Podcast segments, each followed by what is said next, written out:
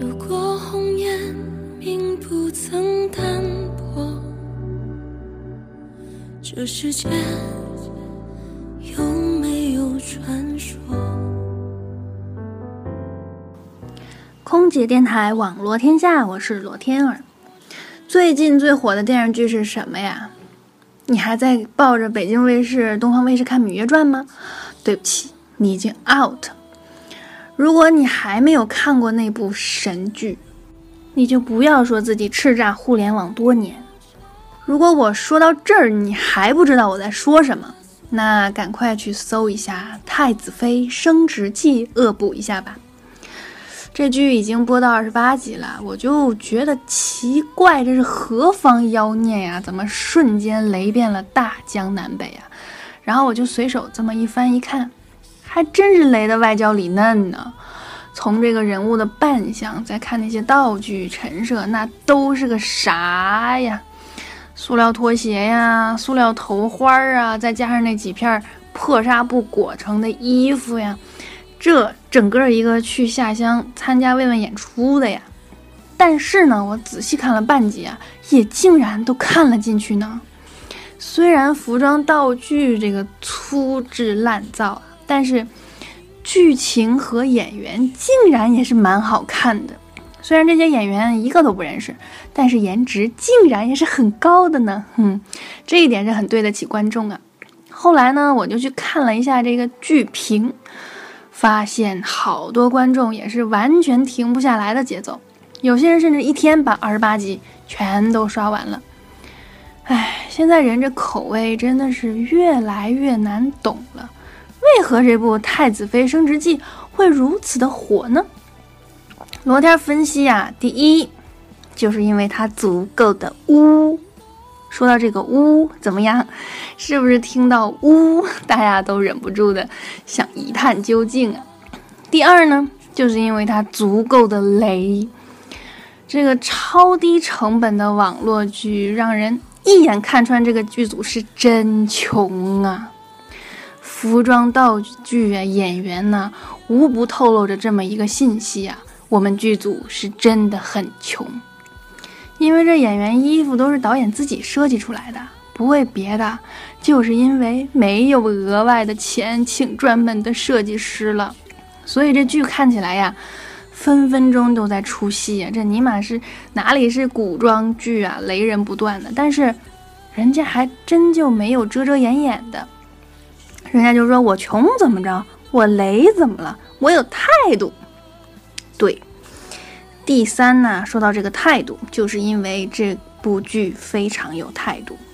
虽然都穷成这样了，但是你无论怎么看，人家演员也都是认认真真的在演戏，人家导演呢也是认认真真的在拍戏，并没有说因为穷、因为没有钱、因为真的很雷就胡编乱造，就开始瞎拍玩票都没有。这真的是很认认真真、很严肃的在拍一部喜剧，不雷剧。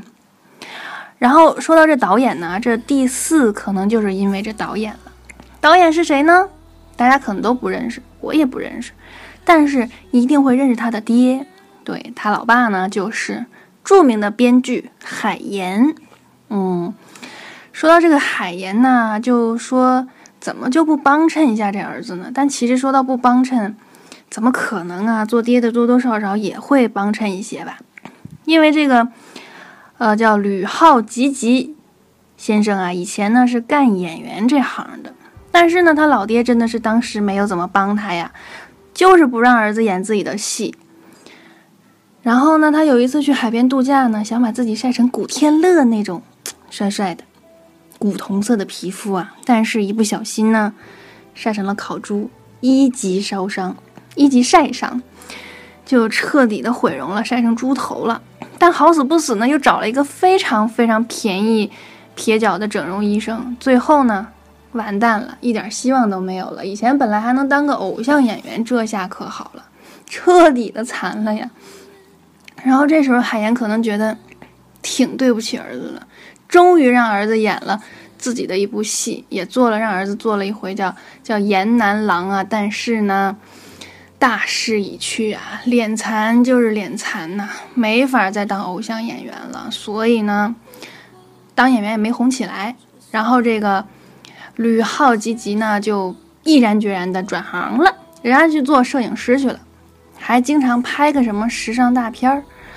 我说，怪不得这《太子妃升职记》里面这些衣服有点大牌走秀的这个影子啊，原来这些都是导演日积月累的时尚经验呢。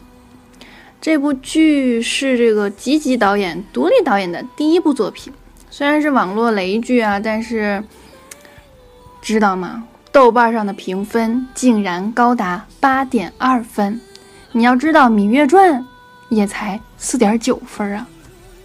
但是其实高分自有高分的理由啊，就像我上面说那四条啊，所以你去看看便知道了。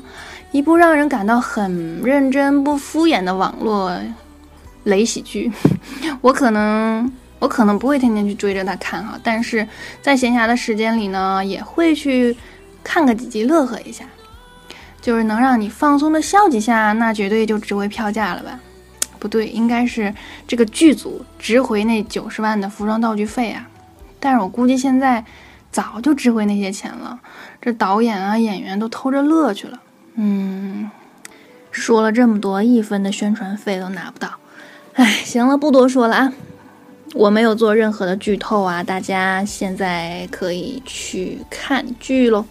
空姐电台，网络天下，罗天儿，下期再见。